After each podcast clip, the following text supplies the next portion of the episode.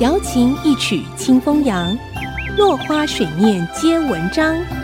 刘炯朗校长邀您共享读书之乐。听众朋友，大家好，欢迎收听《落花水面皆文章》，我是刘炯朗。在希腊神话里头，Aphrodite，A P H R O D I T E，是主管爱情。美丽、欲望和繁衍的女神，在罗马神话里头，她的名字是 Venus，V-E-N-U-S，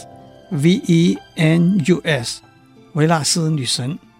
我们也把 Aphrodite 和 Venus 称为爱神。爱神 Aphrodite 长得美丽动人，在天神和凡人里头都有很多情人。不过她的丈夫。却是那位长得很丑，而且是跛脚的火神 Hephaestus，他是主管火、工艺、冶金、雕刻的神，许多天神的盔甲、马车、弓箭都是他铸造的。在罗马神话里头，他的名字是 Vulcan，V-U-L-C-A-N，火神是个老好人，脾气很好，手艺也很好。为什么爱神 Aphrodite 和火神 Hephaestus 会结为夫妇呢？这中间也有不同版本的故事。一个版本是爱神实在长得太美丽了，为了避免天神们为了他争风吃醋，天帝宙斯就把他许配给火神。另外一个版本是火神的父亲是天帝宙斯，母亲是天后赫拉。赫拉看到他长得那么丑。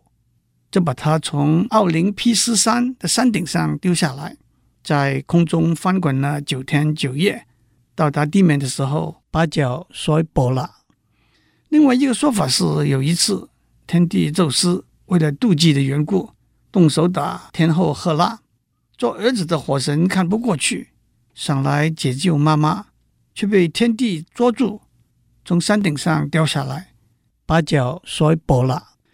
不管怎么样，火神和妈妈天后之间都有一个紧张的母子关系。后来，火神用金子做了一个有魔力的宝座，天后赫拉坐上去再也站不起来。后来，作为一个交换条件，让天后能够脱身，天帝天后就把爱神许配给火神。火神为了讨爱神的欢心，特别为他打造了许多美丽的珠宝。这样一来，又更增加了他诱人的魅力。在希腊神话里头，爱神浪漫风流的故事倒是不少的。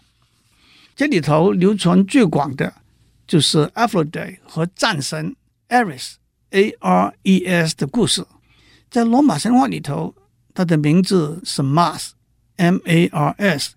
火神经由太阳神通风报信，知道爱神和战神。有暧昧的往来，他就用他很好的手艺打造了一个很细很细、几乎看不见的金属网，布置在床上。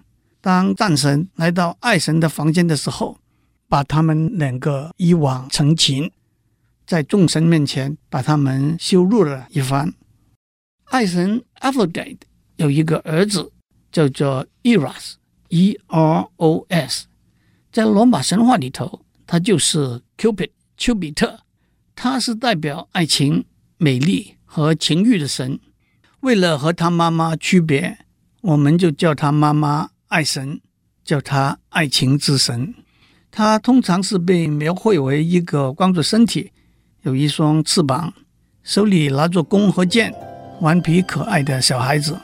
传说是被他箭射中的人，就会坠入爱河之中了。